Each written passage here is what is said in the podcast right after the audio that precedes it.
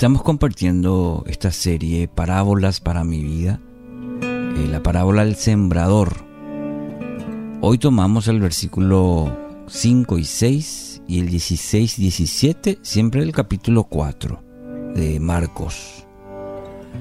Dice el versículo 5, otra parte cayó en terreno pedregoso, sin mucha tierra.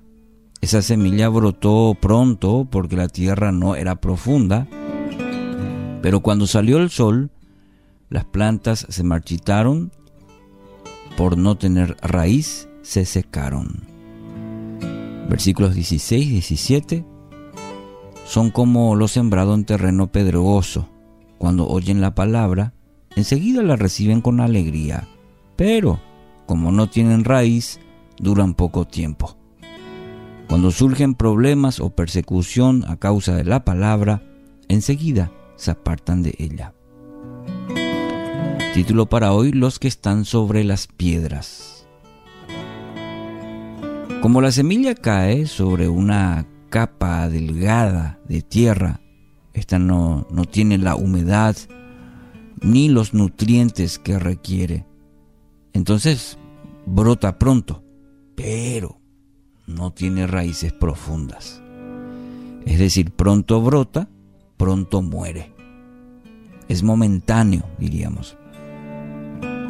Lo que Jesús estaba enseñando a, por medio de esta parábola.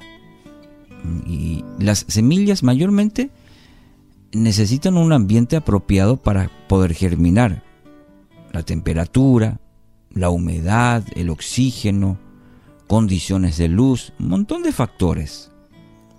En la vida del creyente esto podría representar también el hecho de orar, meditar en la palabra, dar eh, la comunión con otros hermanos en la fe, son factores necesarios mm,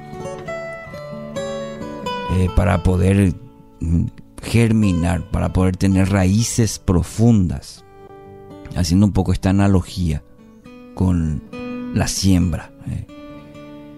Se podría entonces decir que en este caso representa esta, esta parte que cayó en terreno pedregoso al creyente emocional. Eh, este es impulsivo, tiene interés, pero ¿qué pasa? Es pasajero, no tiene profundidad, no persevera. Por ejemplo, escucha un sermón, un sermón así bien conmovedor, obedece, pero por cierto tiempo no más. No tiene una firme convicción.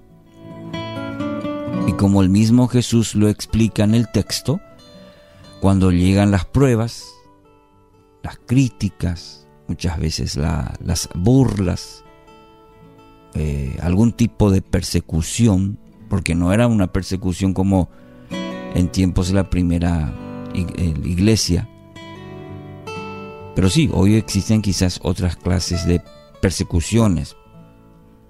Pero esto, en vez de fortalecerlo, estas cosas lo alejan de Dios.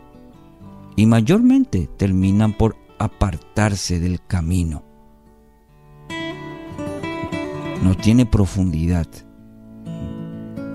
Entonces, Quiero animar con este texto las palabras del apóstol Pablo que encontramos en Romanos capítulo 5 versículos 3 al 5. Escucha esta palabra. Y no solo esto, sino que también nos gloriamos en las tribulaciones, sabiendo que la tribulación produce paciencia. Y la paciencia prueba. Y la prueba esperanza y la esperanza no avergüenza, porque el amor de Dios ha sido derramado en nuestros corazones por el Espíritu Santo que nos fue dado.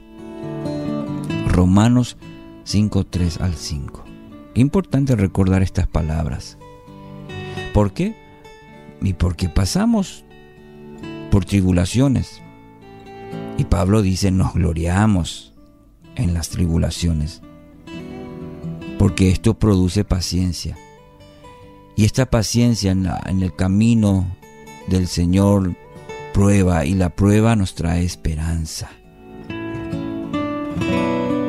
Muchas de las pruebas, Dios, mi querido oyente, las permite para formar en nosotros el carácter, el carácter de Cristo en nosotros. Ese carácter se basa en la paciencia y la esperanza por medio de su Espíritu Santo.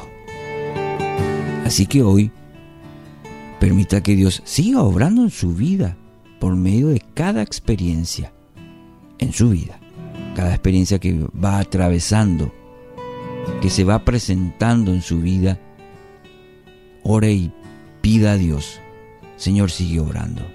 Diga conmigo, Señor, siga obrando.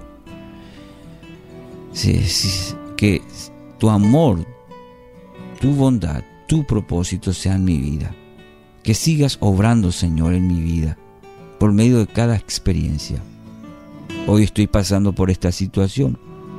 Mañana vendrán otras, pero en cada una de ellas será tu propósito obrando, Señor. Las tribulaciones, las pruebas traerán paciencia, traerán esperanza a mi vida porque porque hoy decido confiar en ti. No quisiera ser un, creyente que simplemente se deja llevar por cosas momentáneas, como el ejemplo de la parábola emocional nomás. No, quiero ser un hijo tuyo, una hija tuya, tuyo Señor, que permanece, que da frutos, que tiene raíces profundas. En el nombre de Jesús, que así sea.